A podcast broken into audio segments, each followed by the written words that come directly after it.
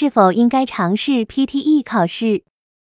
对于呢很多呢还在跟雅思死磕的学生，我想这样说：如果呢你呢就是在考雅思的这个道路上真的是啊走得很曲折，那我觉得呢你可以尝试一下 PTE 考试。那么也许呢 PTE 考试呢可能会是一个适合你的考试。呃，那么对于这个现在已经开始了解这个 PT 考试，那么有这个计划想要参加这个考试，我想跟大家也要说一句，备考 PT 的这个过程当中，请大家做好吃苦的准备。虽然我们现在很多人的传言说这个考试非常非常简单，但是我现在要告诉大家，这个考试并不简单，这个考试还是挺难的。只不过呢，它的评分呢，因为它是在机器上考试，机器评分，所以它评分呢是有一定的规律。我们大家可以去利用这样的一些规律，帮助我们在短期短时间之内把这个分数拿到。但是这并不是说这个考试呢就不需要去下功夫准备，甚至呢，我觉得在准备的时候呢，大家应该更加脚踏实地。像你的发音，你要去正，因为如果你要发音正不过来，那么这个机器的话呢，它没有办法去识别你的声音。那么大家呢，在去这个考阅读的时候，